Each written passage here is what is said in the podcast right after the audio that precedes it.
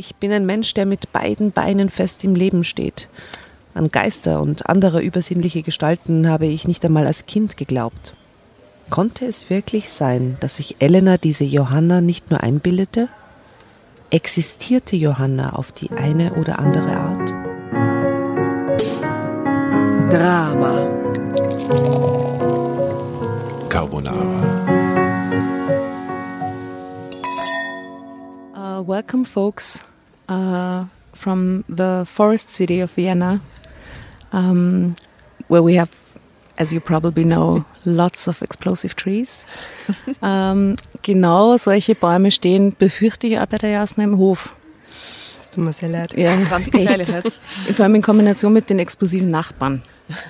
Das ist äh, Also- sehr, sehr gefährlich. At the real Donald Trump, ja, du hast völlig recht.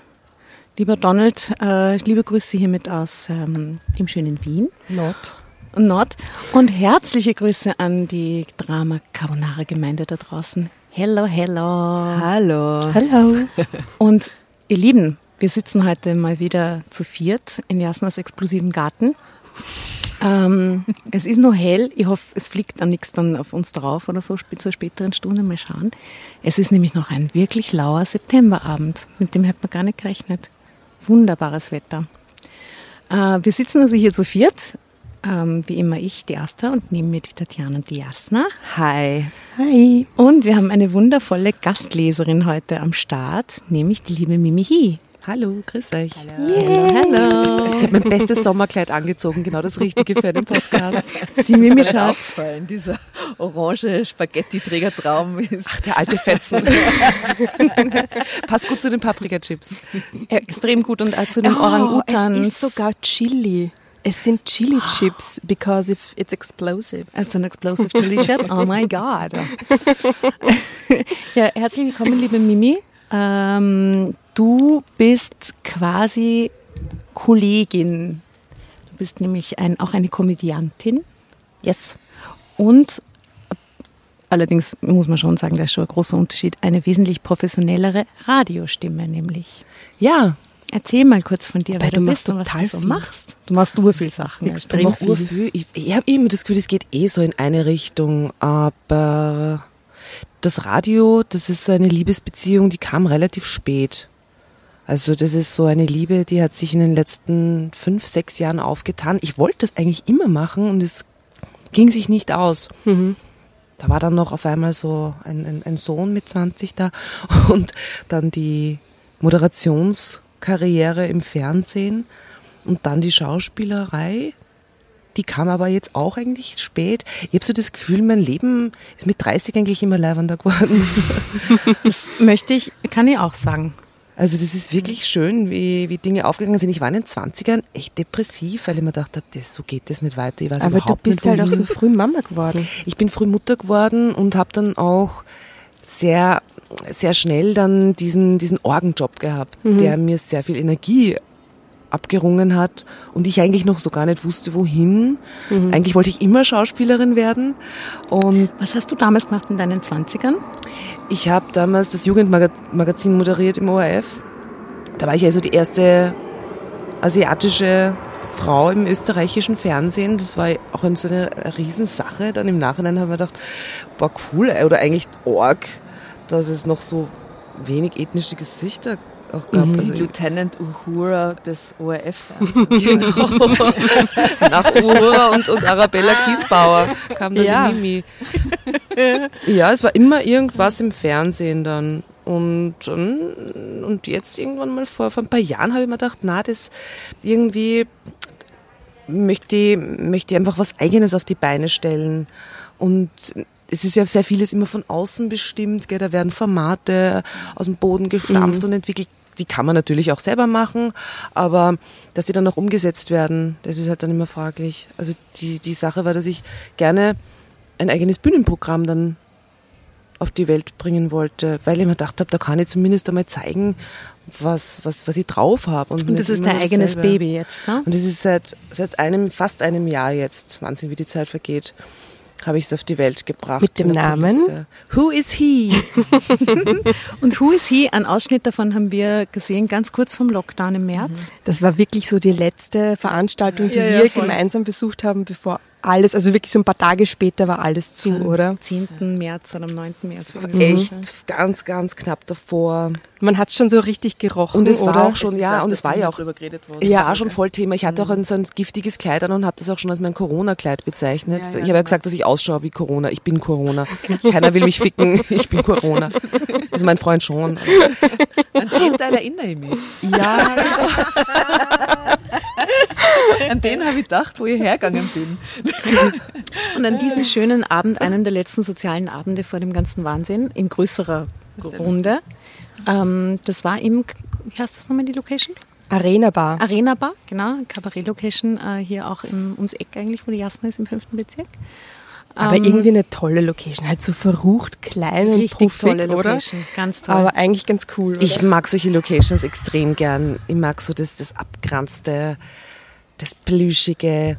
Und dort haben wir eigentlich auf der Straße stehend beschlossen, dass wir dich mal einladen wollen. Und das ist jetzt eh nur ein halbes Jahr vergangen, bis wir es geschafft haben. Ne? Ja, das stimmt, aber ich fand es total super. Eure Energy war förmlich spürbar, auch auf der Bühne. Das ist für einen Künstler immer Wirklich? ganz, ganz großartig. Ich spüre das total. Auf der Bühne hast du Ja. unsere Energie Ja. gespürt. Ja, wir haben dich auch Das ist aber ein gefeiert, nettes stimmt. ja, Kompliment. schon.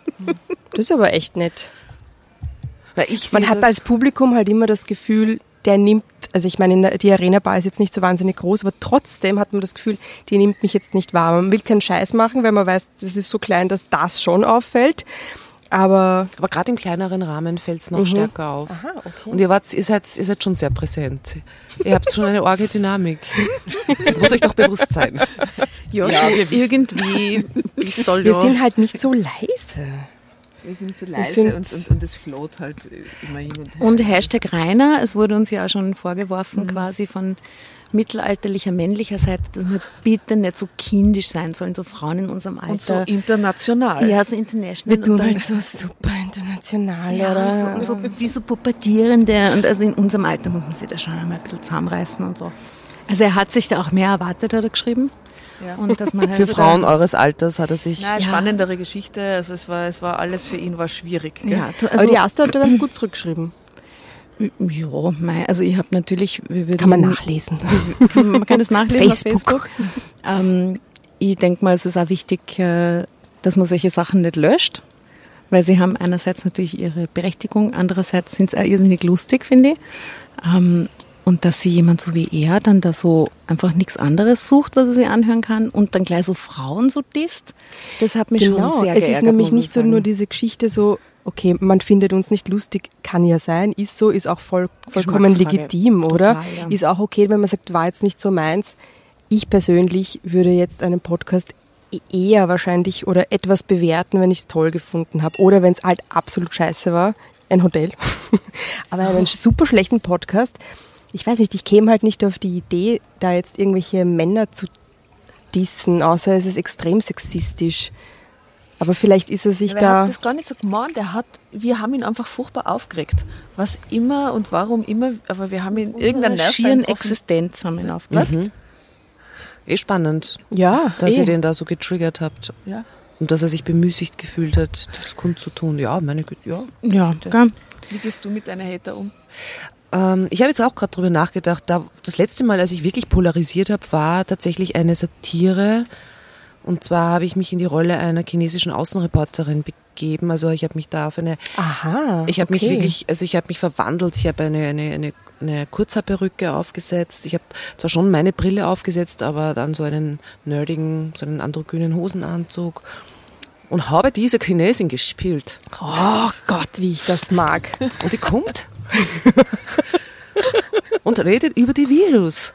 Ja? Und manchmal, manchmal kommt er, manchmal kommt er, manchmal kommt er als L. Leider, ich habe meinen Freund Simon an dieser Stelle liebe Grüße, meinen chinesischen Freund ganz, ganz, ganz genau ähm, Studiert? studiert und, und Researching betrieben. Es passiert halt leider, ja, sie kennen es halt nicht immer. Genauso wie die Indonesier oft äh, kein, kein F können, sondern BIP sagen. Und diese chinesische Außenreporterin hatte äh, den Lagebericht aus Wuhan abgegeben. In der Satiresendung von Peter Klien, Gute Nacht Österreich.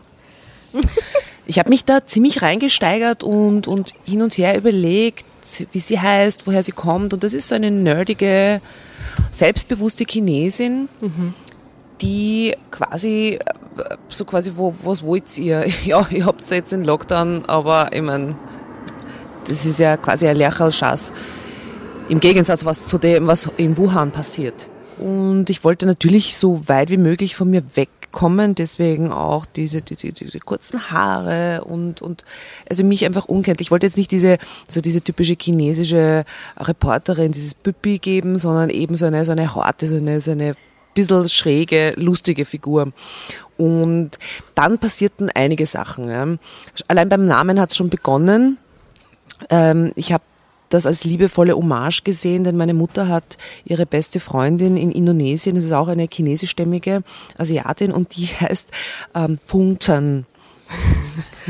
So habe ich jetzt meine Außenreporterin nach ihr benannt, weil ich das wahnsinnig komisch fand, weil ich schon als Kind immer schmunzeln musste, dass die Funzen hat, also Fun, Fun, Fun, Funzen, ja. So wir vereinen hier eine höchst rassistische Darstellung mit einer frauenfeindlichen, mit einem frauenfeindlichen Namen, ja, eine Chinesin, die Fun, Fun, Funzen heißt, ja, Funzen. Und ähm, ich habe jetzt, ich habe mir jetzt keine falschen Zähne äh, reingesteckt, ja, also nicht Mickey Rooney in, in Breakfast at Tiffany's. Allein schon nur meine Körperlichkeit und so wie ich gesprochen habe, hat irrsinnig aufgeregt. Es gab die eine Fraktion, die das extrem lustig fand mich eingeschlossen, sonst hätte ich, auch, hätte ich es auch nicht gemacht, ja. Vor allem ich als Asiatin, das ist der springende Punkt auch.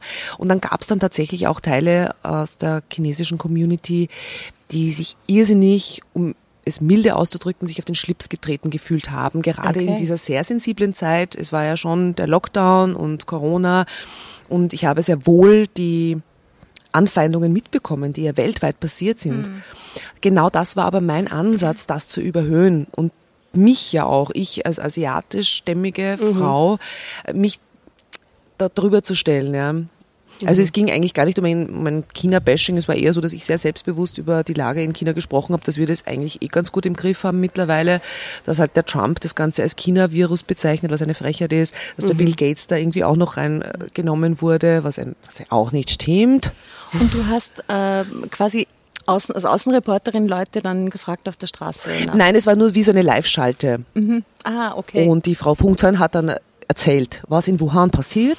Aber viele haben gesagt, dass die Darstellung dieser Chinesin rassistisch ist.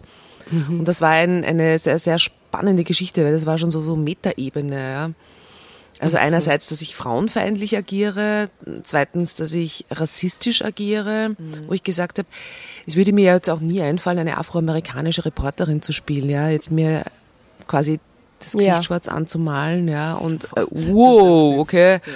Das war, es war nur interessant, weil weil dann irgendwann einmal dann der Punkt auch war, wo mir gesagt wurde, du bist ja auch keine richtige, du bist ja auch eigentlich keine Chinesin, weil wir sind tatsächlich chinesischstämmig, also meine Eltern sind zwar aus Indonesien, aber wir sind chinesische Minderheit, deswegen ist mein Vater eigentlich auch nach Österreich gekommen in den 60er Jahren, weil meine Großeltern damals gesagt haben, da kann er sich einfach eine bessere Zukunft aufbauen, weil die chinesischstämmigen Einwohner in Indonesien und auch die Kommunisten Aber ja, für die Chinesen bist du halt wurden. nicht die echte Chinesin. Und ich war aber in dem Moment, mhm. war ich sie nicht mehr. Und da haben wir gedacht, okay, wo, wo sind wir jetzt bei dieser ganzen Okay. Ausgrenzungssache? Mhm. Schon sehr spannend. Das war, das war, das war spannend. Ich fand aber, es war, es, ich, ich fand's, ich fand's noch im Rahmen. Ich habe mich durchaus mit, ich habe mich nicht mit allem auseinandergesetzt, weil ich finde auch, dass es mein Recht ist zu sagen, okay, bis hierher und nicht weiter. Mm, Aber weil du mich vorher gefragt hast, wie ich mit Hatern umgehe. Ja. Also ich habe da durchaus äh, mir Zeit genommen für die Antworten, weil ich schon auch vorher überlegt habe, was könnte es auslösen. Und ich hatte kurz mal auch so einen Anflug von, na, bin gespannt, was mein Vater sagt. Ob, der, ob der sich beleidigt fühlt. Mein Vater ist ein sehr stolzer Asiate. Und er hat gesagt, nein, Mimi, das, ich habe das überhaupt nicht so gesehen. Das ist Satire. Das ist, und auch wenn du nicht meine Tochter wärst, aber gut, ich habe auch gesagt, mit anderen Asiaten gesprochen und Chinesen. Die gesagt haben, sie fanden das lustig. Genau, genau in solchen Situationen muss man ja eigentlich, ist ja Satire wichtiger denn je. Aber würdest du dann sagen, du hast die, über dich selber lustig gemacht? Ja. Oder quasi über uns äh, Mitteleuropäer lustig gemacht? Oder, oder, oder per, was persiflierst du dann da genau in dem Moment? In Wahrheit eigentlich nur Du hältst dir den Europäern den Spiegel vor mit ihren Klischees. Ja, aber die Chinesen auch eigentlich. Oder? Eigentlich schon, ja. Eigentlich eh die ganze Situation. Weil was, was, was, was, was, was bleibt denn am Ende des Tages? Ja, ich meine, das, was man sogar, ich meine, ganz ehrlich, hätte, hätte ich wirklich noch tiefer gegraben, könnte man durchaus auch viel kinderkritischer sein. Ja, es ist jetzt nicht so, dass dort alles super abläuft. Ja. Also wir haben das noch wahnsinnig harmlos gelöst. Aber die, die Sache war eh schon, dass wir gesagt haben, wir wollen da natürlich auch äh, auf gewisse Dinge achten. Es ist ja öffentlich-rechtlicher Rundfunk, da kann man ja nicht alles machen eigentlich. Ja, aber ich fand, ich, ich fand eigentlich, ich, ich, hab, ich hätte das gar nicht, also ich habe hab gesagt, ich distanziere mich absolut von dem, dass es rassistisch ist, dass es eine rassistische, es ist überzeichnet, es ist natürlich ein Klischee, natürlich essen nicht alle Chinesen Hunde. Ne? Ja. Es, aber so, so, so genau so funktioniert natürlich Satire. Es sind ja auch nicht alle Oberösterreicher Mostschädeln. Ja. Ich habe dann zwei Wochen später eine oberösterreichische Reporterin gegeben. Ja. Bei der holpert und stolpert halt auch, die redet halt dann so. Ja. Und die hat halt dann zwei Zäpfe und, und Also Moment, und ihr als Oberösterreicherin findet das jetzt schon ein bisschen rassistisch. Muss ich sagen. Aber trägt halt Zöpfe. Also die Geschichte, ich nehme ich nehm das, was, was in mir drinnen ist, ja. Also das, das, das Asiatische und das Oberösterreichische. Ich würde, ich hätte mir auch noch nicht getraut, das Tirolerische, ja. Weil das, das, das müsste dann wirklich poliert und, und das muss dann wirklich, das muss in mir Oder dann du drinnen. bist der Stermann, der Oder macht bist- einfach so. Gen- ja. Also hätte ich ein bisschen mehr Zeit braucht für diese Recherche. Aber ja, war. Da fällt mir ein, wir haben tatsächlich eine Gemeinsamkeit, liebe Mimi. Wir kommen quasi aus demselben, aus derselben Hood, wenn man so will. Aus derselben Wood, Entschuldigung. Aus derselben, Bitte danke. aus derselben Wood. Wo, wo bist du ursprünglich her? Ich bin in Steyr geboren. Schau, wie schön. Ich bin in Enns geboren. Ah, Steyr Also und Enns. Oh, in Enns. Wobei Enns ist ein bisschen feindes Land, weil da haben sie den, den heiligen Florian ertränkt. Ja, ja. Enns ist Hardcore. Schöne Grüße nach Enns und nach Steyr, by the way. Aber wir fließen ineinander. In Steyr ist das so ein magischer ja, Platz, finde ich. Steyr fließt in die Enns hinein und Ja. das ist so, stimmt total.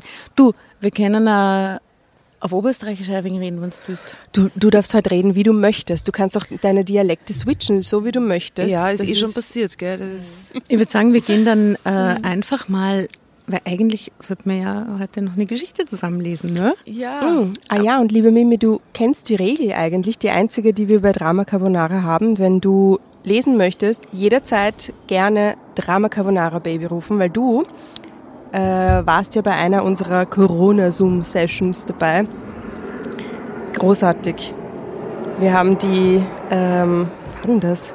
Im April. März, April oder sowas haben wir ja ausgerufen, dass es Drama Carbonara Zoom Lesesessions gibt.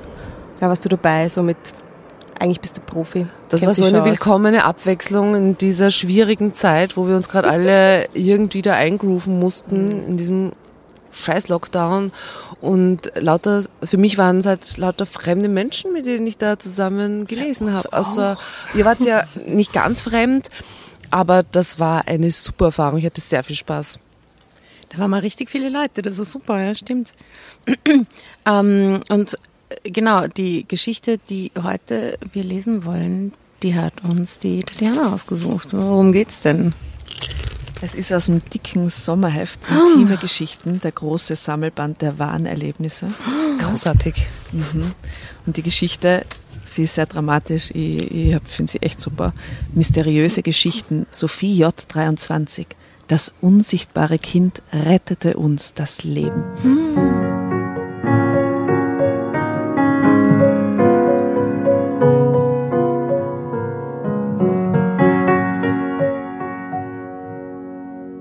Leg los, liebe Frau. Ich bin sehr gespannt. Ich habe schon öfter gehört, dass Kinder sich einbilden, Freunde zu haben, die andere nicht sehen können. Daher habe ich Elena auch immer belächelt, wenn sie von dem Mädchen erzählte. Ich hatte ja keine Ahnung, was dieses Kind einmal für uns für eine Bedeutung haben würde. Es ist so ein unsichtbarer Freund von einem Kind quasi. Angst. Ah, so wie Harvey. Ich meine, ihr habt ja alle drei Kinder. Ja. Gab es solche Situationen mit euren Kids? Ja. Echt? Doch, wir hatten einen unsichtbaren Freund. Für den musste ich sogar mal den Tisch decken. Ja, und manchmal war der auch schuld, wenn irgendwas daneben ging oder so. Ja, das ist total praktisch, oder? Dann ist immer der der Böse. Mhm, genau, und der hat dann eine Frau bekommen auch und ein Kind sogar. Wirklich? Boah, die Vollentwicklung. Hat das irgendeinen Einfluss auf euer Leben gehabt, auf euer gemeinsames, so wie es in Ja, der weil Geschichte wir haben diese Dreierfamilie dann integriert, einfach in, in unseren Alltag. Ja, aber es war wirklich total nett, weil ich war mir dann nicht sicher, ob er es nicht selber auch zwischendurch natürlich auch glaubt oder gesehen hat, keine Ahnung. Aber wir haben das total ernst genommen und es war einfach, der ist zwischendurch aufgetaucht, ähm, dieser Typ. und ich fand das total nett. Ja, nein, also Einfluss Wie hat er geheißen, der Typ? Sage ich nicht. Sage ich, erzähle ich euch später. Mm. Es hat, ich glaube, das war so der Beginn einer, ähm, einer blühenden Fantasie. Ich meine, auch wenn, keine Ahnung, vielleicht gibt es sowas ja tatsächlich und wir wissen es ja alle nicht, weiß ich nicht. Aber es hat so, so unser, unser Geschichtenerzählspektrum in der Familie so ein bisschen erweitert, weil es diese Personen einfach gab und weil es, glaube ich, auch ganz gut war, dass wir das ernst genommen haben, weil äh, unser Kind sich dadurch, glaube ich, sehr ernst genommen gefühlt hat von uns, oder? So, Wie wenn man alt das war mit, der? ähm, ich glaube, er war mh, zweieinhalb oder drei. So klein. So, ja, Okay, drei, wow. ja, drei. Noch so gar nicht so gescheit geredet und so. Und, aber halt, wobei er hat, er war schon recht schnell sehr sprachlich gut drauf. Aber da war ja, also älter als drei war er nicht. Wir reden immer noch drüber. Und habt ihr als Kinder un unsichtbare Freunde gehabt? Nein. Ja, nicht. Ich auch nicht. Ich hatte zwar immer schon eine sehr blühende Fantasie, im Gegensatz zu meinem Sohn, der hat für sowas nichts übrig gehabt. Der war immer sehr realistisch. Also der, der hat sich mit solchen Sachen gar nicht aufgehalten. Der hat seine Eisenbahnschienen im Buggy transportiert und die, die liebevoll zugedeckt, weil die Schienen, die sind real, ja. Da fahren die Züge, der TGW, Shinkansen. Ja, das, das gibt's. Alles andere ist nur, ach, er ist wahnsinnig brillant gewesen, hat, glaube ich, schon Spiele entwickelt mit, in so, so mit, mit, also als er dann begonnen hat, sich für so Computerspiele schon zu interessieren, aber man dachte, das ist eine sichere Bank. Wenn ich mal alt bin, so die Schauspielerin, die, Künst, die Mutter, die Künstlerin, dann kann mir der Pupper mal als erfolgreicher Programmierer, kann er mir dann das Brot irgendwie Und interessiert ihn immer noch. Ja, er ist jetzt, er ist wirklich, also er macht jetzt eine Lehre, Okay, ist cool. schon fast fertig und, und ist ein ganz toller Programmierer und Super, sehr fokussiert. Ich bin so wahnsinnig froh, dass er so wenig ist wie ich. Also nicht, dass ich mich nicht mag, aber der hat so einen guten Weg für sich gefunden. Und die Pension ist gesichert, scheinbar. ja, und ich schwöre, die Pension ist gesichert. Großartig. Ich kann, ich kann Unfug treiben und ich setze alle Hoffnung auf diesen Buben, auf diesen Gescheiten. Ja, aber schön, dass er was gefunden hat, oder? Das war eigentlich schon ziemlich schnell klar. Also er hat sich gerne, wie gesagt, manchmal sogar unsichtbar gemacht. Er wollte nie im Rampenlicht stehen, aber er hat, er hat schon sehr viel, in seinem Kopf ist sehr viel abgegangen. Viel Brillantes. Jetzt bin ich schon gespannt, was das äh, eigentlich alles, was wir jetzt quatschen, mit der Geschichte eigentlich zu tun hat. Es war nur Interpretationen. ich höre eben ganz Sehr interessiert zu und aha. Okay, also gut, die Geschichte beginnt. Ja. Sophie J. Meine Mutter und mein Stiefvater waren vor drei Jahren bei einem Zugunglück ums Leben gekommen. Seither sorge ich für Elena, meine zehnjährige Halbschwester. Elena ist ein liebes, anschmiegsames Kind, das oft träumt und manchmal in einer Fantasiewelt lebt, zu der andere keinen Zutritt haben. Meine Arbeit als freiberufliche Grafikerin lässt mir genügend Zeit, mich um Elena zu kümmern. Wir wohnten in München. Ab und zu besuchten wir meinen Großonkel, einen betagten Herrn, der in einem alten Haus am Tegernsee lebte. Das Haus stammte aus dem 18. Jahrhundert und, bes und besaß sogar noch einen ausgemauerten Gewölbekeller, in dem früher Wein gelagert worden war. Besonders Elena war fasziniert von diesem Keller. Als mein Onkel starb und uns das Haus hinterließ, stand für sie fest, dass wir an den Tegernsee ziehen würden. Ein eigenes Haus, Sophie, ist das nicht wundervoll? Also ich würde da sofort einen Tegernsee ziehen, Entschuldigung. 18. Sofort an Villa, oder? Das Bier denken müssen, das ist ja so gut. Das Tegernseer. Ein eigenes Haus, Sophie, ist das nicht wundervoll? fragte sie ein ums andere Mal. Bitte, Sophie! Sie sah mich mit einem Blick an, der jedes Herz zum Schmelzen gebracht hätte. Onkel Albert muss uns sehr lieb gehabt haben, sonst hätte er dir nicht dieses Haus hinterlassen. Er wusste sicher, dass wir gut auf das Haus aufpassen. Sie blickte zur Seite und fügte kaum hörbar hinzu, und sie weiß es auch. Das heißt, das ist so ein bisschen so ein Haunted House, wo schon ein Geist dort ist, oder wie? Wen meinst du? fragte ich stirnrunzelnd. Elena hob die Schultern. Ach, nur so, meinte sie. Roland Gessner, mein Verlobter, stimmte für mich mehr als überraschend Elenas Wunsch zu. Warum das Haus vermieten, Sophie? fragte er. Du solltest praktisch denken. München ist eine schöne Stadt, zugegeben, und ich lebe hier sehr gerne. Aber ein Haus am Tegernsee ist schon etwas Besonderes. Warum erwähnt sie seinen Nachnamen? Hm, Ja, Das kannst du mir nicht sagen, oder was? Äh, außerdem ist es für Elena bedeutend besser, in einem Haus mit Garten aufzuwachsen, als mitten in der Großstadt. Roland dachte an Elena. Es hätte mir zu denken geben müssen, denn die beiden konnten sich nicht leiden. Wenn es nach Roland gegangen wäre, hätte ich Elena einer Pflegefamilie oder einem Heim überlassen. Wir wollen nächstes Jahr heiraten, Liebling, und eine Familie gründen. Denk nur an den Platz, den wir für unsere Kinderschar haben werden. Er nahm mich in die Arme. Natürlich werde ich nicht jeden Abend nach Hause kommen können. Dafür werden uns die Bootfahrten auf dem See und die langen Wanderungen, die wir machen werden, entschädigen. Elena und ich zogen also an den Tegernsee. Roland half uns mit einigen Freunden, die ich nicht näher kannte, beim Umzug. Random Indiz, Indiz. Der Verlobte und sie kennt die Freunde nicht. Mit einigen Freunden, die ich nicht näher kannte. Wir richteten im Erdgeschoss ein Herrenzimmer, wie er es nannte, für ihn ein. Er bestand darauf, dort auch einen Safe einzubauen. Ich lachte ihn wegen des Safes aus, doch er meinte, eines Tages würde er doch bestimmt Millionär und da könnte er den Safe gebrauchen. Nun, jeder hat seinen Spleen und Roland war schon immer sehr eigen, was seinen Besitz betraf. Er arbeitete damals im Autohaus seines Großvaters mit und ich wusste, dass er auch an der Börse spekulierte. Niklas Baumann, den Nachbarn meines verstorbenen Großonkels, kannten Elena und ich seit wenigen Monaten.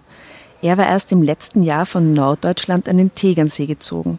Es handelte sich bei ihm um einen netten jungen Mann, der seinen Lebensunterhalt als Arzt in einer Kurklinik verdiente. Okay, Moment, das ist jetzt gerade voll das Setup schon, oder? Ah, ich Alle bin jetzt schon Figuren werden vorgestellt.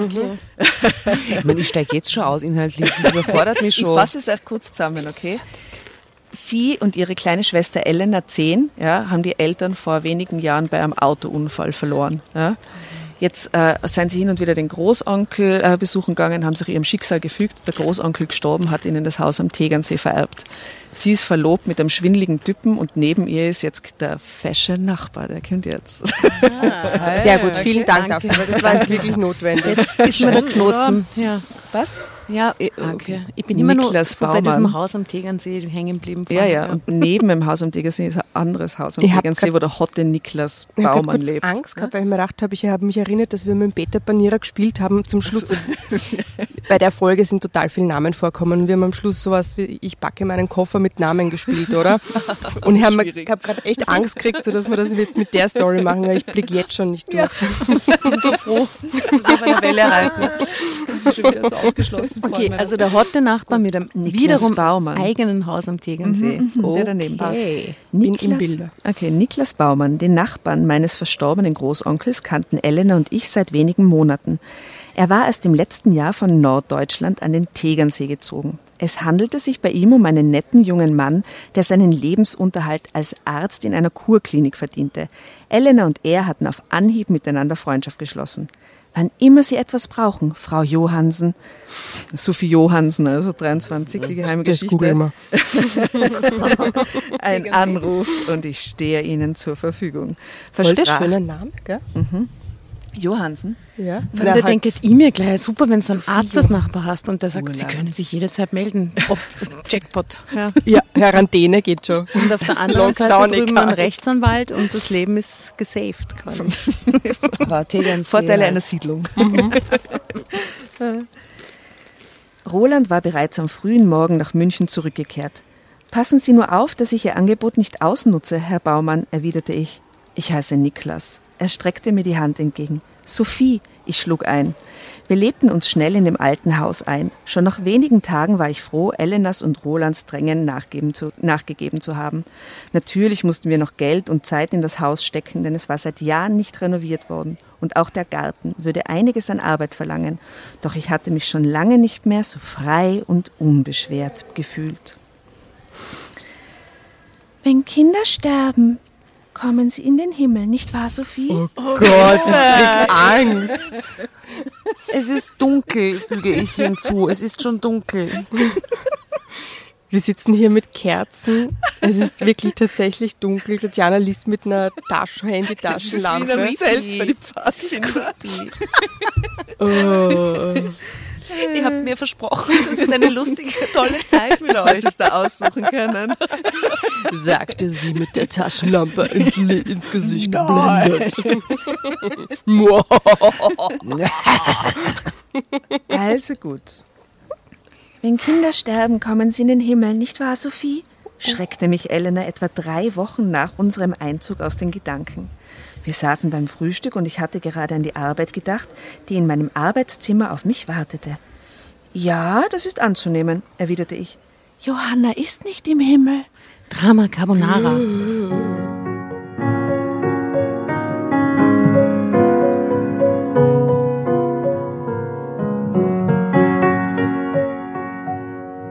Ja, das ist anzunehmen, erwiderte ich.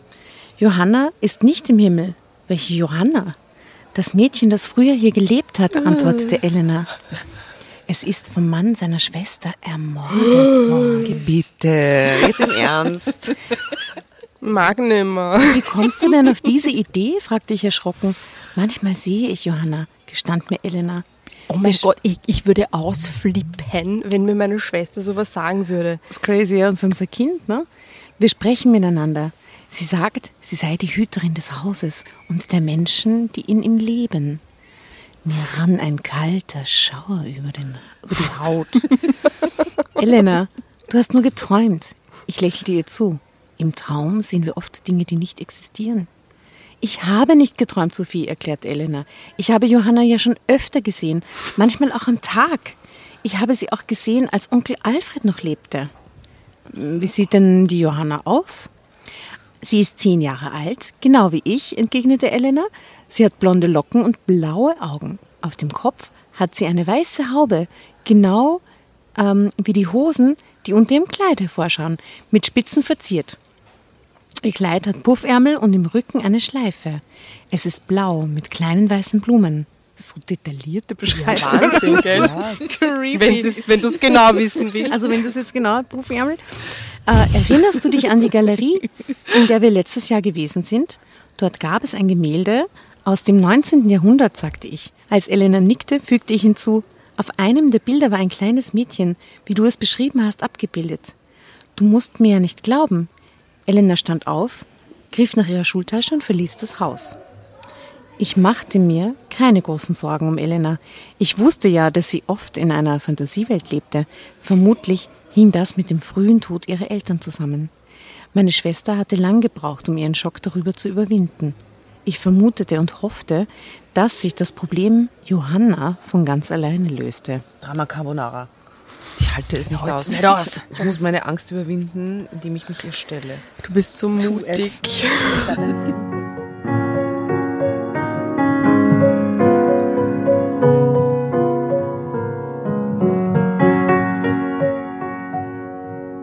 Mit Roland konnte ich nicht darüber sprechen. Er hatte noch nie Verständnis für Elena aufgebracht. Dieses Kind ist immer dort, wo man es nicht braucht, klagte er oft, wenn Elena uns beim Küssen ertappte oder ihn beim Telefonieren störte. Wenn er im Haus war, schloss er meistens sehr energisch die Tür seines Zimmers hinter sich, was Elena jedoch nicht davon abhielt, heimlich durch das Fenster zu spähen. Musst du Roland immer ärgern? Jeder Mensch hat Anrecht auf eine gewisse Privatsphäre, Elena. Du weißt, was, ich, was das ist. Ich sah sie streng an. Elena nickte. Also, lass Roland in Frieden. Niklas ist viel netter als Roland, sagte sie. Johanna meint, Roland würde uns nicht sein richtiges Gesicht zeigen. Wie arg. Oh Gott. Es wäre ihr lieber, wenn er uns nicht andauernd besuchen würde. Elena, es reicht, sagte ich wütend. Deine Johanna soll aufhören, sich in unsere Angelegenheiten einzumischen. Am nächsten Abend besuchte mich Niklas mit einer Flasche Wein. Roland hielt sich in München auf. Wir sprachen über seine Arbeit in der Kurklinik und kamen dann auch auf Elena zu sprechen. Ich erzählte ihm von Johanna und dass Elena felsenfest an ihre Existenz glaubte. Ich würde das nicht überbewerten, Sophie, sagte Niklas. In ihrem Alter hatte ich einen unsichtbaren Freund namens Michael. Das verliert sich mit der Zeit. Er nippte an seinem Glas. Hat Elena früher auch schon eine derartige Freundin gehabt? Nein. Ich schüttelte den Kopf. Sie hat sich zwar schon immer alle möglichen Geschichten ausgedacht, aber eine unsichtbare Freundin ist nie darunter gewesen. Er stellte sein Glas auf den Tisch zurück. Eines ist seltsam, sagte er. Ihr Großonkel hat mir gegenüber auch einmal ein kleines Mädchen erwähnt, das dieses Haus bewohnen soll. Nun, er war schon etwas senil und deshalb habe ich nicht weiter darüber nachgedacht. Anderen Worten, dieses Kind existiert vielleicht wirklich? Ich sah ihn entsetzt an. Nein, das wollte ich damit nicht sagen, versuchte er sofort mich zu beruhigen und berührte flüchtig meinen Arm. Andererseits gibt es Dinge zwischen Himmel und Erde, die wir uns nicht erklären können. Was ist denn dieser Niklas? Also es gibt sogar ein Foto vom Niklas. Ja, beschreib mal. Ja, bitte. Niklas hat so ein Quelle-Kataloggesicht. er, hat, er ist ein bisschen wie so ein bisschen Brad Pitt für Arme. Wie alt ungefähr? Grübchen, ja, so in den 30ern. Okay. Lachfalten, was ihn jetzt nicht unsympathisch macht. Was Aber auch so, nicht sympathisch. Ja, so ein Arzt vom Tegernsee halt, ne? ist ein Arzt von Tegernsee, genau. Der nie stinkt, der irgendwie nie schweißelt.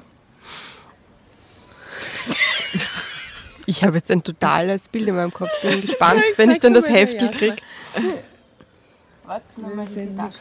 Ah, Aha, aha, Ich finde, okay. der schaut so Sylt aus. Sylt? Ja, ich finde.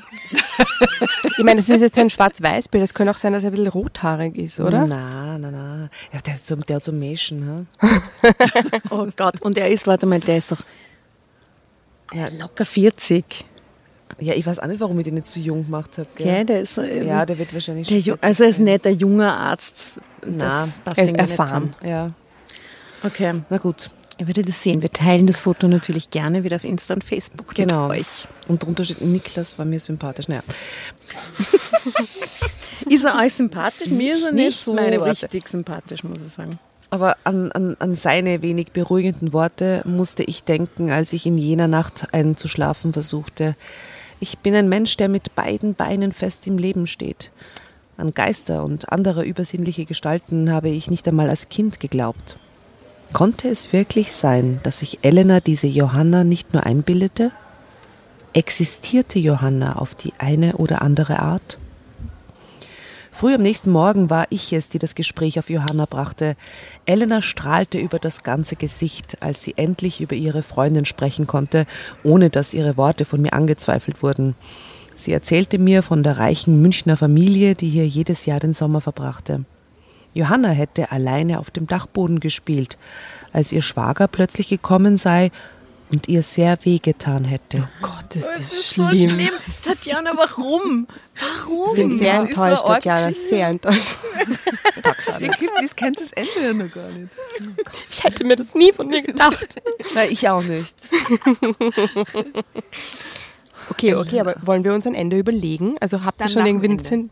Nach, so, jetzt Ja, schon? jetzt schon. Ach so, ich wollte, ja, ich darf nicht mitmachen.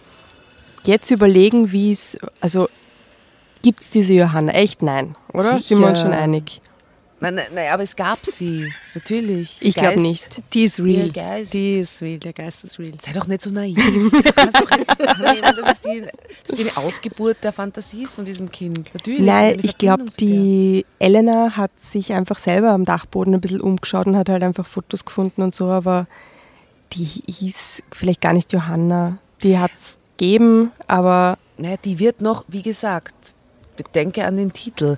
Man hat natürlich jetzt furchtbare Angst, aber eigentlich ist sie ein Geist, der, der als, als Beschützerin Genau, ein guter Geist. auspuppt. Genau, weil sie wird, sie wird eine, eine, sie ist eine Hüterin. Also ich glaube, dass äh, Johanna ist real. Äh, alle versöhnen sie zum Schluss mit dem Geist Johanna. Und, die, Und und, der wird- Nachbar wird der neue Lover, weil der, der böse Münchner äh, Fuzzi, mit dem sie eigentlich zusammen ist, Und die Elena sieht sie tatsächlich oder tut nur so? sie zieht sie tatsächlich. Das glaube ich nicht. Ich habe schon Erfahrungen mit Geistern gemacht, deswegen ich glaube daran. Ich auch. Ja. Ja. Ja, ich eh auch, aber das macht mir halt Angst. es macht mir Angst und deswegen, deswegen versuche ich, da. gehabt während der Geschichte. Man, Danke. Eben, ich, ich hab's doch gewusst. Elena senkte die Stimme. Johanna will nicht sagen, was er mit ihr gemacht hat, aber es muss sehr schlimm gewesen sein. Sie hat ihm gedroht, alles ihrer Mutter zu sagen. Und da hat er sie erwürgt. Meine Schwester griff sich an den Hals. Danach hat er sie in den Keller hinuntergebracht und dort vergraben. So schlimm, Tatjana. Kaum war Elena in der Schule, rief ich Niklas an.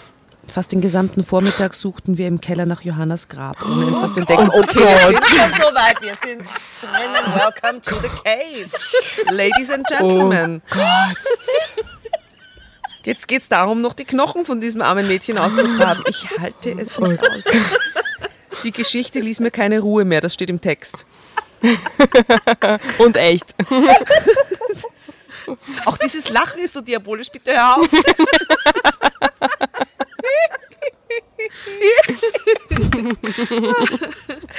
Herrlich. Die Geschichte ließ mir keine Ruhe mehr. Statt mich um meine Arbeit zu kümmern, verbrachte ich die folgenden Tage damit, nach den früheren Besitzern des Hauses zu forschen. Ich fand heraus, dass das Haus tatsächlich bis ins 20. Jahrhundert hinein einer Münchner Familie namens Boltner gehört hatte. Ich habe gerade eine Gänsehaut. Dank Internet konnte ich eine Nachfahrin der Boltners aufspüren. Eloise Wenmeier erzählte mir, als ich sie anrief, dass es tatsächlich in ihrer Familie ein kleines Mädchen namens Johanna gegeben hatte. Es sei, es sei an einem Maitag im Jahre 1843 spurlos verschwunden. Du wirst diesen Unsinn nicht glauben, Sophie, sagte Roland, als ich ihn anrief und ihm von meinen Nachforschungen erzählte. Wer weiß, woher Elena diese Geschichte hat. Jetzt will sie sich damit dir gegenüber interessant machen. Elena hat so etwas nicht nötig, Roland. Du solltest deine Schwester nicht immer als strahlenden Engel sehen, Liebling.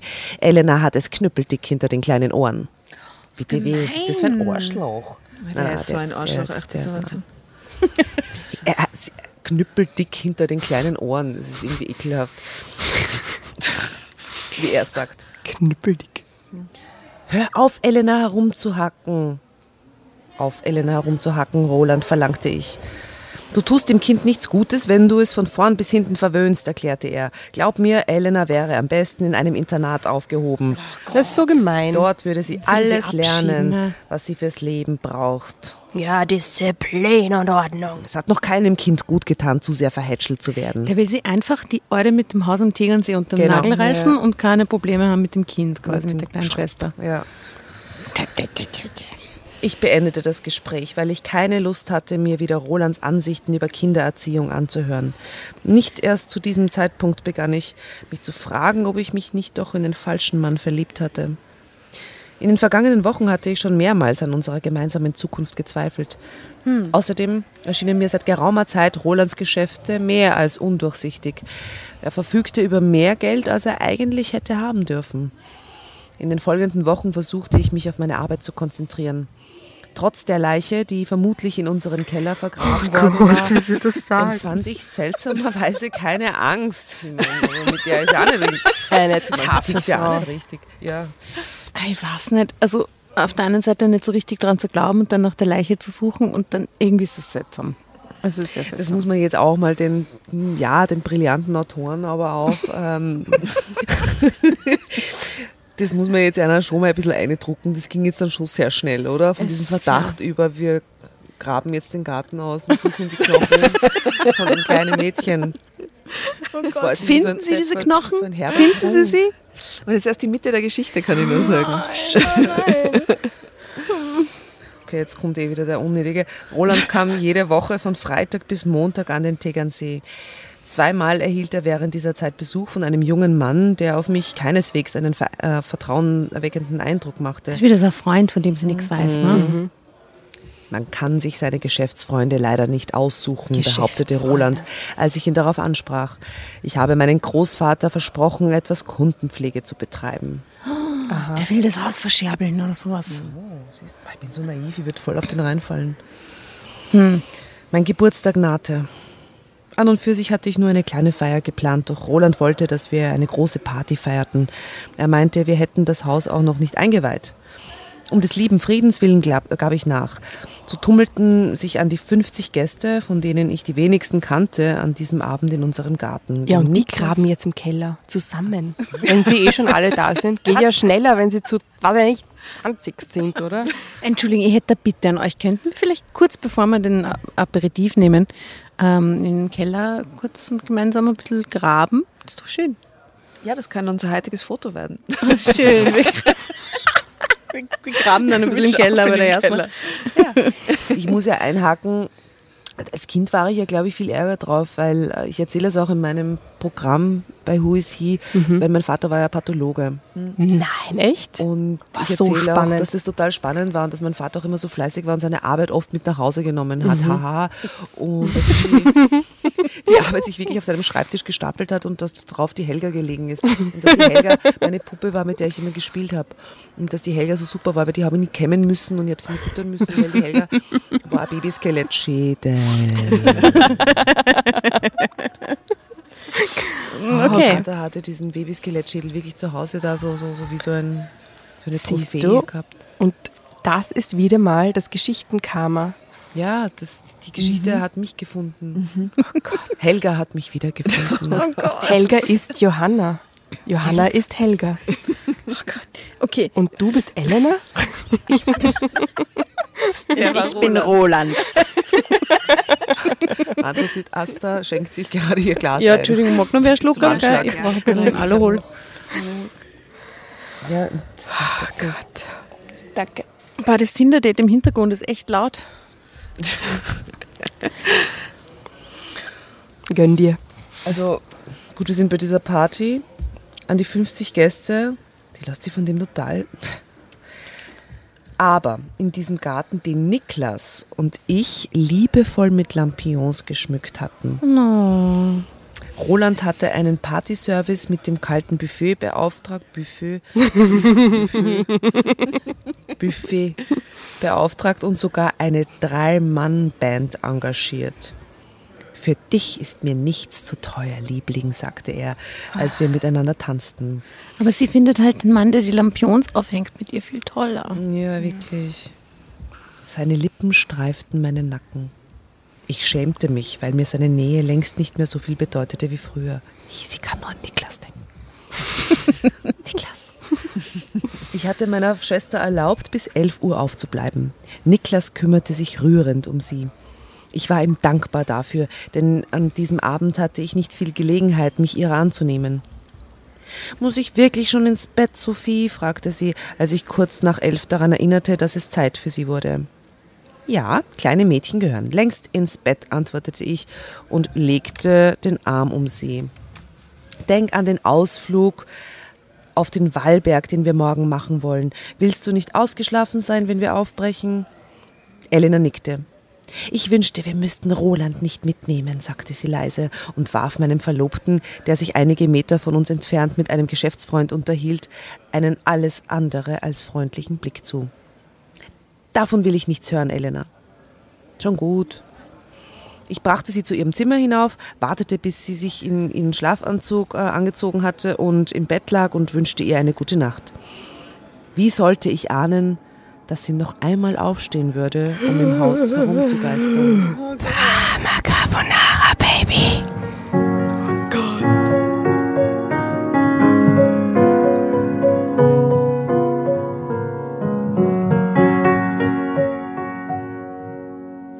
Sollte ich ahnen, dass sie noch einmal aufstehen würde, um im Haus herumzugeistern? Als ich in den Garten zurückkehrte, konnte ich weder etwas von Roland noch von dem Geschäftsfreund, mit dem er gesprochen hatte, sehen. Nun, Ich machte mir weiter keine Gedanken darüber, sondern tanzte mit Niklas, der mir gestand, dass er mich schon seit Wochen liebte. Das ging jetzt aber auch schnell, ha? Zu schnell. Oh Gott. Er hat Lampion, Lampion aufgehängt. vom Buffet. Schade, dass du nicht mehr frei bist, Sophie, sagte er. Ich würde dich auf der Stelle heiraten. Ach, du hast zu viel getrunken, Niklas, behauptete ich. Morgen wirst du darüber lachen. Nein, das werde ich nicht. Er küsste mich blitzschnell auf die Wange. Oh. Aber sie ist ja eh schon total unsicher. Wahrscheinlich. Die Tür Ich ist eh schon halb spürte- offen in Richtung Niklas. Ne? Ja. Ich spürte eine leichte Berührung, so als hätte ein Windhauch meinen linken Arm gestreift. Nur an diesem Abend gab es keinen Wind. Oha. Oh mein Gott. Im Haus. Und er so, und sie so, und er so, oh Gott. Erschrocken wandte ich mich um. Was hast du? fragte Niklas. Ähm, nichts, antwortete ich. Bitte entschuldige mich einen Moment. Ich eilte ins Haus, um Niklas zu entkommen. Längst hatte ich erkannt, wie gern ich mit ihm zusammen war und wie viel er mir bedeutete. Ich wollte mich nicht in ihn verlieben. Schließlich war ich mit Roland verlobt. Ich ging in die Küche und schwenkte mir dort ein, schenkte mir dort ein Glas Wasser ein. Während ich es austrank, gelang es mir, meine Gefühle für Niklas beiseite zu drängen. Ich wollte gerade wieder in den Garten zurückgehen, als ich Roland von der Treppe herkommen sah. Er machte auf mich einen äußerst nervösen Eindruck. Der hat den Geist gesehen. Was, was ist mit dir, Roland? fragte ich. Er zuckte zusammen, schenkte mir ein gequältes Lächeln. Äh, nichts, Liebling, beteuerte, beteuerte er und schloss mich in die Arme. Zeitsprung. Am nächsten Morgen weigerte sich Elena, die Wanderung auf den Wallberg mitzumachen. Dort kann mich Johanna nicht beschützen, sagte sie. Johanna möchte, dass ich hier bleibe. Wovor soll dich Johanna beschützen? Elena zögerte, bevor sie erwiderte. Vor Roland. Schluck. Er, er ist böse. Johanna möchte nicht, dass er mir wehtut. Du tust Roland Unrecht, Elena, sagte ich und bemühte mich nicht wütend zu werden. Aber gut, äh, wenn du lieber zu Hause bleiben willst, ich habe nichts dagegen. Ich werde Niklas fragen, ob du zu ihm hinüberkommen kannst. Oder möchtest du das auch nicht? Doch, mit Niklas bin ich gern zusammen. Sie lächelte mich verschmitzt an. Er ist in dich verliebt. Unsinn, erklärte ich und ging in mein Arbeitszimmer hinunter, um Niklas anzurufen. Er erklärte sich sofort bereit, Elena bis zu unserer Rückkehr aufzunehmen. Zu meiner Überraschung war Roland keineswegs damit einverstanden, dass Elena bei Niklas blieb. Ich mag es nicht, wenn sie ständig bei diesem Kerl rumhängt, sagte er. Bisher hatte er nichts gegen Elenas Freundschaft mit Niklas gehabt. Du bist mit ihr viel zu nachgiebig. Ich habe versprochen, dass sie zu Hause bleiben kann, erwiderte ich. Oder hast du keine Lust, mit mir allein zu sein? Natürlich, Liebling. Ich finde es nur nicht richtig, Elena so zu verwöhnen. Ich hatte Roland noch nie so nervös erlebt wie an diesem Tag. Während wir mit der Gondel auf den irgendwas hinauffuhren. mit diesem, mit diesem Tresor zu tun oder so und mit seinen Kumpels jetzt das Haus ausräumen, während sie nicht da sind oder irgend Ja. sowas. Wer weiß, wer sein Großvater war. Während wir mit der Gondel auf den Wallberg hinauffuhren, um von dort aus über das Hochplateau zu wandern, steckte er sich sogar eine Zigarette an, was ich den anderen Fahrgästen gegenüber äußerst unhöflich In fand. der Gondel. In der Gondel, so nervös war er. Zudem, zudem war es verboten. Zudem war es verboten. Ja, eben. Auf unserer Wanderung fragte er mehrmals nach Elena und ob sie irgendetwas über die Party am vergangenen Abend gesagt hätte. Roland, was soll sie gesagt haben? fragte ich schließlich ungeduldig. Natürlich hat ihr die Party gefallen. So sehr ich mich auf diesen Ausflug gefreut hatte, war ich dennoch froh, als wir am späten Nachmittag nach Hause zurückkehrten. Kaum hatten wir in der Auffahrt unseren Wagen gepackt, kam Elena auch schon aus dem Nachbarhaus. Strahlend erzählte sie mir, dass Niklas für sie Kaiserschmarrn gemacht hatte. Oh, wie lieb. Hattest du einen schönen Tag? erkundigte sich Roland. Ja, sagte sie und fügte herausfordernd hinzu. Hast du mich vermisst? Kaum, bemerkte er und ging ins Haus. Musst du Roland immer reizen, Elena? Ich habe gar nichts getan, verteidigte sie sich, grinste mich verschmitzt an und rannte in den hinteren Teil des Gartens. Wieso ist sie so ignorant, dass das den Roland betrifft? Er ist ja offensichtlich ein Trottel und nicht. Vielleicht passt was mit der Elena nicht. Ach Gott. Als ich später auf den Balkon des Schlafzimmers trat, sah ich, wie sie auf der Schaukel saß, die Niklas für sie in den Apfelbaum gehängt hatte und sich anscheinend mit jemandem unterhielt, den sie nicht sehen konnte. Für mich gab es keinen Zweifel daran, dass sie mit Johanna sprach. Nach dem Abendessen schlug Roland vor, eine Runde Scrabble zu spielen.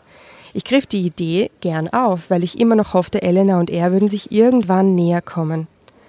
Er hatte für Elena Orangensaft gemacht und stellte das Glas vor ihr auf den Tisch.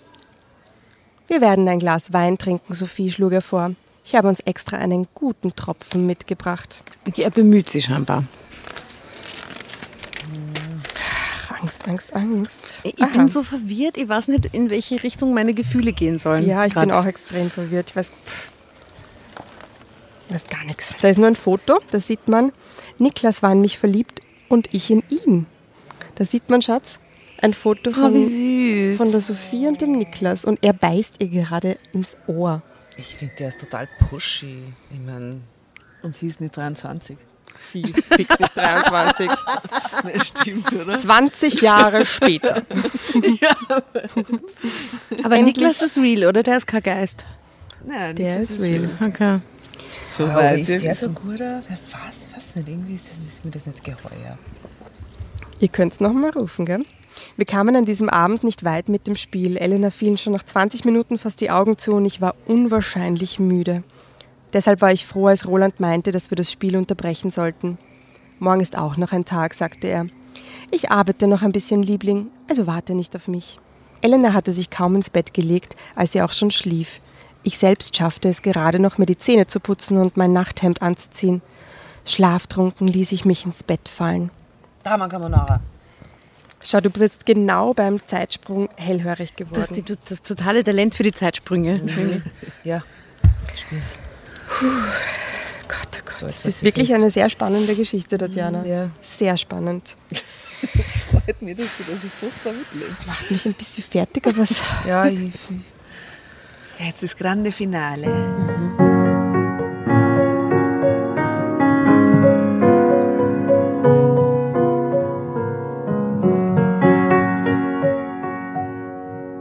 Es war mitten in der Nacht, als ich erwachte. Es fiel mir schwer, die Augen aufzuschlagen. Verschwommen sah ich in der Dunkelheit ein Mädchen mit langen Korkenzieherlocken und einer spitzenbesetzten Haube. Es war Roland, der sich jede Nacht aufs Neue verkleidete. Transe, ja, das ist, das finde ich, das, das, das ist das Furchtbarste. Da gab es ja ein paar so Filme. Das ist furchtbar, ja, wenn sie sich als ihre Mutter verkleiden. Ja, ja, so. das ist ganz, ganz. So, aber ich finde es eigentlich, eigentlich auch total scheiße, weil sie quasi diese. Wenn man, das, weil, weil man das immer so als böse und als, als verrückt dargestellt hat. Also gerade so diese, diese Geschichten, also wenn ich mal auch diese Doku gesehen habe über die, die Drag-Szene und, und auch Mhm. so ein bisschen die Entwicklung auch Transgender, dass das immer so negativ besetzt war in den Filmen. Ja. Das stimmt, Dress ja. Mhm. to Kill zum Beispiel oder so, ja. Dass das immer irgendwelche Psychos, also Psychos waren oder und wenn, dann war das immer so, so dieser What the fuck Moment, ja. Mhm. OMG, was, der war mal eine Frau Mhm, oder der war mal ein Mann. Ja, das war früher sicher freakig Die für die Leute in, der, in dieser alten Gesellschaftsform. Ja. Wie die dargestellt wurden, gell? mir war das gar nicht so bewusst, aber dann, wo ich darüber nachgedacht habe, dass das immer so, so negativ Mhm. dargestellt wurde und du hast ja keine Erfahrungswerte Aber gehabt über, über, über Transgender-Menschen. Also das gab's, diese Geschichte, das war einfach so, oh, Mhm. irgendwie so, keine Ahnung, wurde nicht drüber gesprochen. Und dann die, durch die Medien hast du eigentlich nur drüber erfahren. Und dann war es Ja. immer gleich so, Ja, eh, bei Schweigen der Lämmer ist es auch so, oder? zum Beispiel, genau. Aber es ist halt aufgelegt für Filme, weil so, so krass veranschaulicht, so- dass der Mensch irgendwo anders unterwegs ist Ja, irgendwie, oder? ja. Weil so ein visueller Sch nicht Schock ist, Es ist, aber na doch, es ist ein, es ist ein Schocker So, irgendwie. Ja. Das ist halt für Filme urpraktisch, Mhm. als Stilelement. Hm. Wir interpretieren da, glaube ich, gerade extrem viel rein. Ich glaube, der Geist ist real. Okay, Das ist nicht- is real. Es ist nicht Niklas, der sich verkleidet. zu, ja. Also, Also verschwommen sah ich in der Dunkelheit ein Mädchen mit langen Korkenzieherlocken und einer spitzenbesetzten Haube. Elena braucht Hilfe. Gott, oh Gott. Ich bin mir nicht sicher, ob das Mädchen diese Worte wirklich sagte oder ob ich sie mir nur dachte. Unsicher richtete ich mich auf. Ich wollte aus dem Bett springen, in Elenas Zimmer laufen, aber jede Bewegung kostete mich unendliche Anstrengung. Beeil dich, Drängte das Kind. beeil dich. Seine Diese Stimme Konturen- auch, mir, mir ist es so gruselig Ich muss gerade. meinen Pulli anziehen, mir ist so kalt gerade. Seine Konturen wurden schwächer, lösten sich in der Dunkelheit auf. Die Angst um meine kleine Schwester half mir aufzustehen. Sekundenlang hatte ich das Gefühl, die Beine würden unter mir nachgeben, doch ich schaffte es, mich zu Elenas Zimmer zu schleppen. Was war nur mit mir los? Weshalb wollte mir mein Körper nicht gehorchen? Die Tür zum Zimmer meiner Schwester stand offen. Im Mondlicht sah ich an ihrem Bett mit dem Rücken zu mir eine dunkle Gestalt stehen. Sie hielt eine Spritze in der Hand. Nein, schrie ich. Die Gestalt fuhr herum. Verdammt! Roland. Zum Glück war es nicht Niklas. Entsetzt starrte ich auf meinen Verlobten. Bereits im nächsten Moment streckte mich ein harter Schlag mit seiner Handkante nieder. Echt jetzt? Mit dem Kopf schlug ich auf die Kommode, die neben der Tür stand. Ja, aber eigentlich wäre es noch viel creepier gewesen, wenn es der Niklas gewesen wäre. Ja. Ja, viel, das ja, viel. Aber wetten, die creepier ist schon benebelt, weil der hat ihr irgendwas in den Wein getan, den guten Tropfen, den er besorgt hat. Und in den Orangensaft. Der Ja. scheiß blaue Portugieser, das war. Das sind immer So, Moment, okay? Zeitsprung, Leute, Zeitsprung. Als ich drei Tage später im Krankenhaus zu mir kam, was ist passiert? Saß Niklas an meinem Bett. Oh, der gute Niklas. Er griff nach meiner Hand. Da bist du ja endlich wieder, sagte er. Du hast uns ja ganz schöne Sorgen gemacht, Sophie. Während der letzten Tage bist du nie richtig bei dir gewesen. Elena, flüsterte ich. Sie ist in Ordnung. Ich bin dazu gekommen, als dein Verlobter sie aus dem Haus getragen hat, um sie in seinen Wagen zu legen. Zum Glück habe ich immer etwas für meine Fitness getan, sodass es mir gelungen ist, ihn zu überwältigen. Ich, mein, ich schwöre, das ist so ein Typ Mann, dem kommt die 24 Stunden an in die Goschen hauen. Ich meine, sorry to say. Ich bin jetzt gerade, keine Ahnung. Hast du, ich spüre so weiter. Ja, Niklas er ist auf jeden Fall zwischen, wenn ich jetzt zwischen den beiden wählen müsste, ist er der nettere. Ja, Ja, aber das ist doch ein. Zum Glück habe ich immer etwas für meine Fitness getan. Ja, das ist furchtbar. Das ist natürlich Dass es mir gelungen ist, zu überwältigen. besser als der Mädchenentführer. Ja, ja, gut, aber das ist wenigstens irgendwie geheimnisvoll. aber gut. Er ist, der, er ist der Retter auf dem, auf dem Pferd. Ja. Noch schweigt er eisern darüber, was er mit euch beiden vorhatte, aber wir wissen nur, dass Elena am Abend der Party noch einmal aufgestanden ist und beobachtet hat, wie er mehrere Päckchen mit weißem Pulver, Wie bitte? das wäre mal was für die Party gewesen, aus seinem Safe genommen hat, um sie einem seiner Geschäftsfreunde zu geben. Als sie sich wieder nach oben in ihr Zimmer schleichen wollte, hat er sie bemerkt. Kommt das jetzt kommt Der Koks, Roland. alles. Du hast wirklich, du hast wirklich nicht Es war zu wenig versprochen. Geschichte, oder? Äh, zu viel versprochen. Zu wenig. Du hast, wirklich zu wenig versprochen. du hast wirklich, du hast wirklich, da ist wirklich alles dabei. Gell? Das ist ja Wahnsinn. Also, dass das jetzt der Drogendealer ist. Ah, Mann, ja. Wahnsinn, oder? Gut, wir wissen es nicht. Vielleicht, äh, was das weiße Pulver ist, ist noch nicht geklärt. Das wissen wir nicht. Ich glaube nicht, dass er Staubzucker war. Möglicherweise nicht. Kurz MDMA. Genau, die, die, die Ellen hat einen Zuckerschock gehabt. Zuckerschock, genau.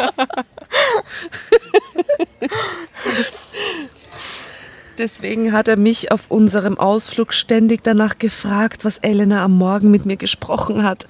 Mir fiel es wie Schuppen vor den Augen. Bei dem weißen Pulver. Handelt es sich da um Kokain? Um Dum, dum, dum, dum, dum. Niklas nickte. Elena wusste natürlich nicht, was sie beobachtet hat. Sie hat dir auch nichts davon erzählt, weil sie Angst gehabt hat, du würdest sie wegen ihrer Neugier auszanken. Ja, ich sage ihr immer, dass sie nicht so neugierig sein soll. Ich nahm einen Schluck Wasser. Wo ist Elena? Ich kam dazu, als Roland ihr eine Spritze geben wollte. Sie liegt noch zur Beobachtung auf der Intensivstation. Okay. Die Spritze enthielt ein starkes Betäubungsmittel. Was, wo hat er das her, bitte? Und der Koks hat der, der, der, der Hallo, ja. Jasna. Sagten alle drei gleichzeitig. Lass nicht sei nicht so naiv, Irgendwelche bitte. Drogenfetzen fuhren ihr ins Ohr. What? Sie dachte an Breaking Bad. Ja, und eben. Dexter. Du hast OMG. alles gesehen.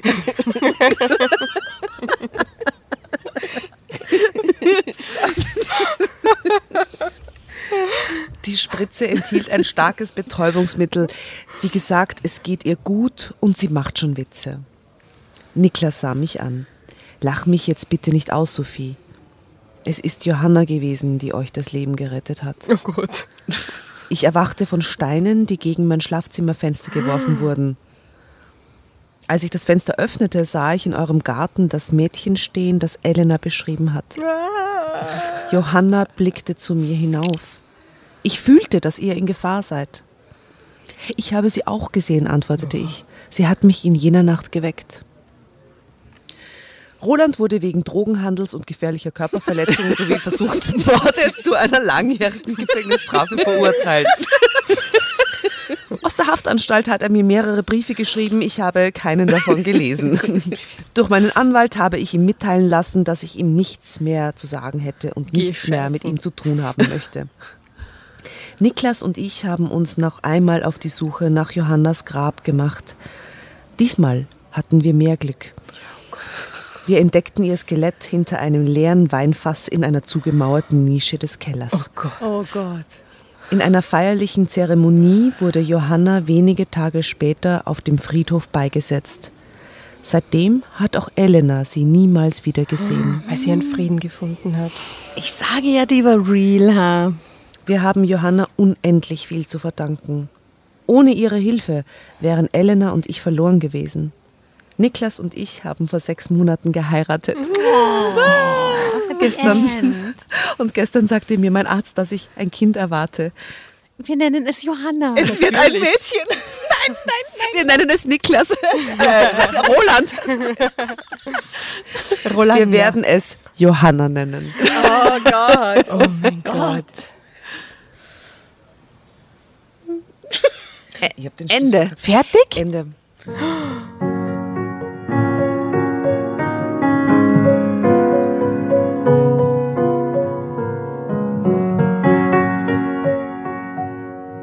Bist du deppert? Ich meine, das war schon schier. Ich meine, Leute, echt nah. Ich komm nicht mehr, nein, ich komm nicht Das ist, ja, ja, ich Also wirklich. Ich hab dich so war sympathisch halt gefunden, aber du kommst Geschichtenkammer. sicher nimmer.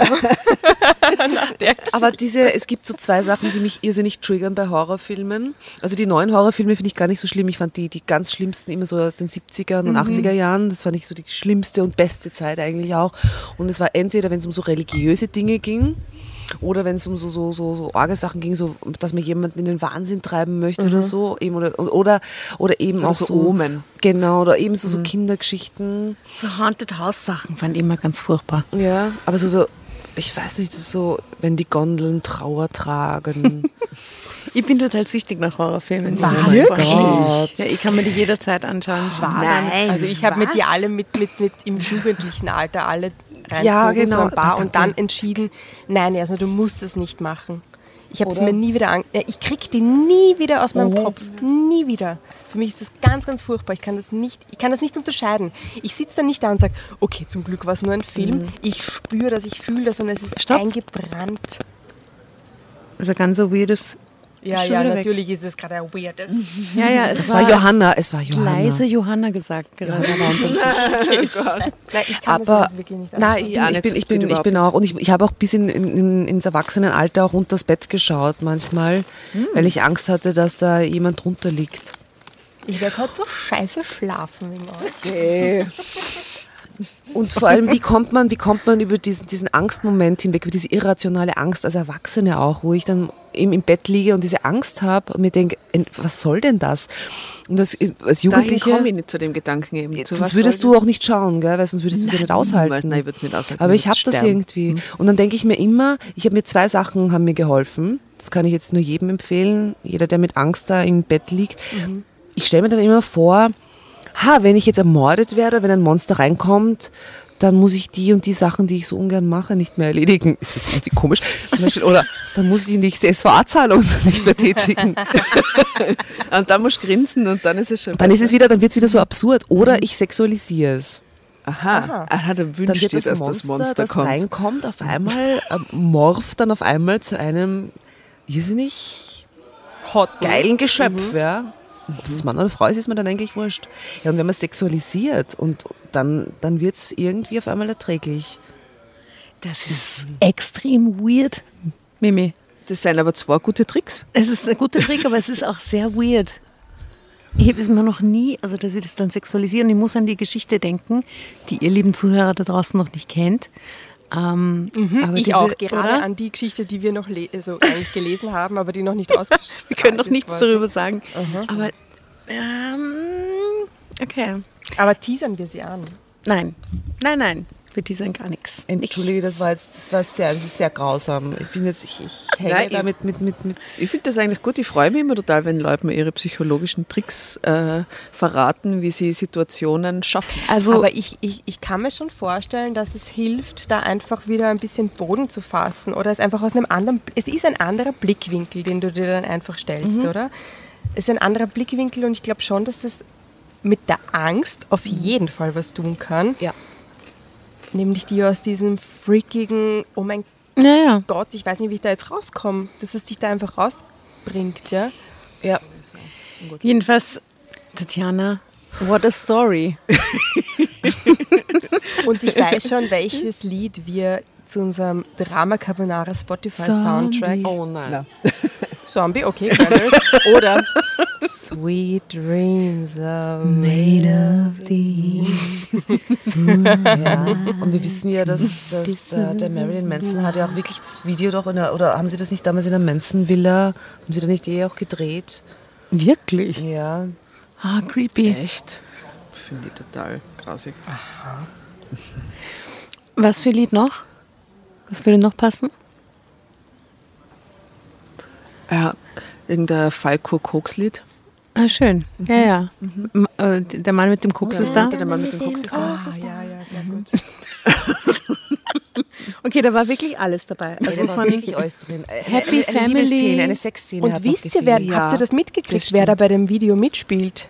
Bei Mutter, der Mann mit dem Koks ist da. Mein Trainer. Oder nein, doch nicht. Doch, der hat den anderen. Nein, der hat den Amadeus mitgespielt. Wurscht. Nein. Haltet euch fest, als Kind. Ich weiß es. Ja. Nein, nein, ich, Doch, du weißt doch, ich weiß es. Doch, du weißt Philippa es. Strache. Richtig.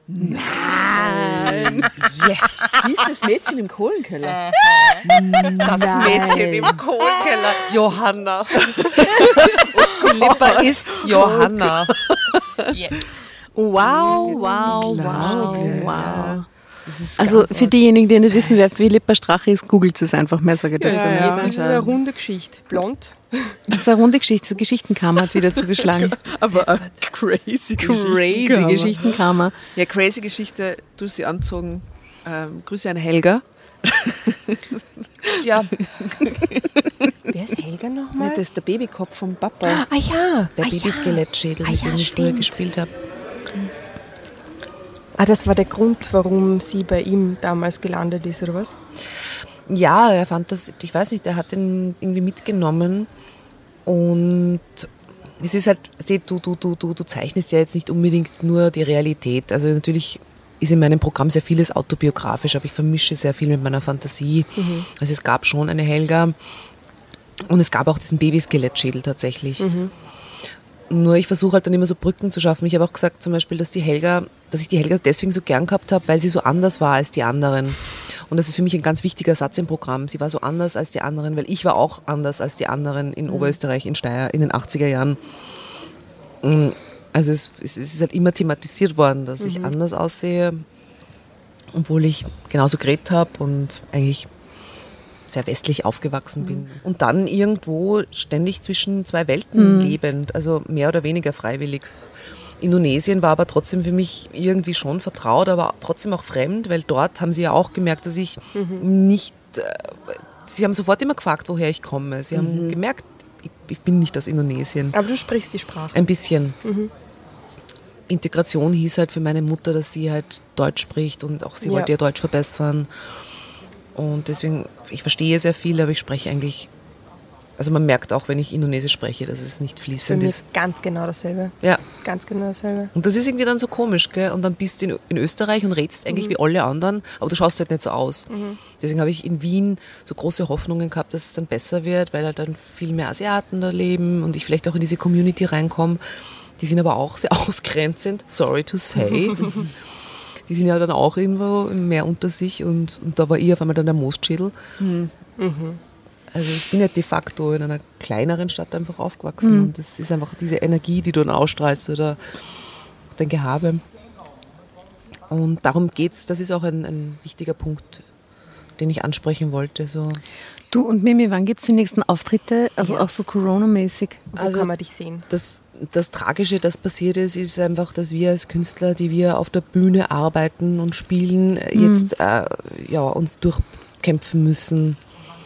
Und ich habe zum Glück am 18. Oktober fix auf jeden Fall meinen Auftritt in der Kulisse.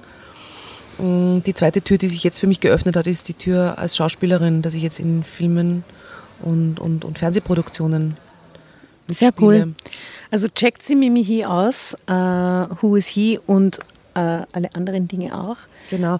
Und am 18., das klingt natürlich auch nach so einem super Feature. Wir featuren nämlich gerade unsere ähm, ehemaligen Gastleser. Ähm, so alle paar Tage kommt jemand, äh, kriegt einen Platz quasi auf unserem Insta-Feed und äh, dürfen wir dich da auch featuren dann für deinen Auftritt in der Kulisse. Sehr gut. Ja, es war creepy as fuck. Damit habe ich nicht gerechnet heute, dass es nur so wird. Aber es war wunderbar. Vielen Dank, äh, liebe Mimi, fürs Mitlesen. Ja, das war super, vielen Dank. Es war mir ein gruseliges Volksfest. Zum Wohle. Mir hat die Geschichtstag. Gott, meine Nerven. Prost. Auf die Johanna. Auf Johanna. Johanna, Helga. Und ihr Elena. Lieben da draußen, wir wünschen euch noch einen schönen guten Morgen, guten Nachmittag, guten Abend, ein schönes Wochenende, wann auch immer. Süße Schlaft auf jeden Fall gut für diejenigen, die das kurz vorm Einschlafen lesen. Sexualisieren, sexualisieren, sexualisieren. Creep, creep, creep, creep. Okay, ciao. Ciao. Tschüss, mach's gut. Bis bald. Tschüss, genau.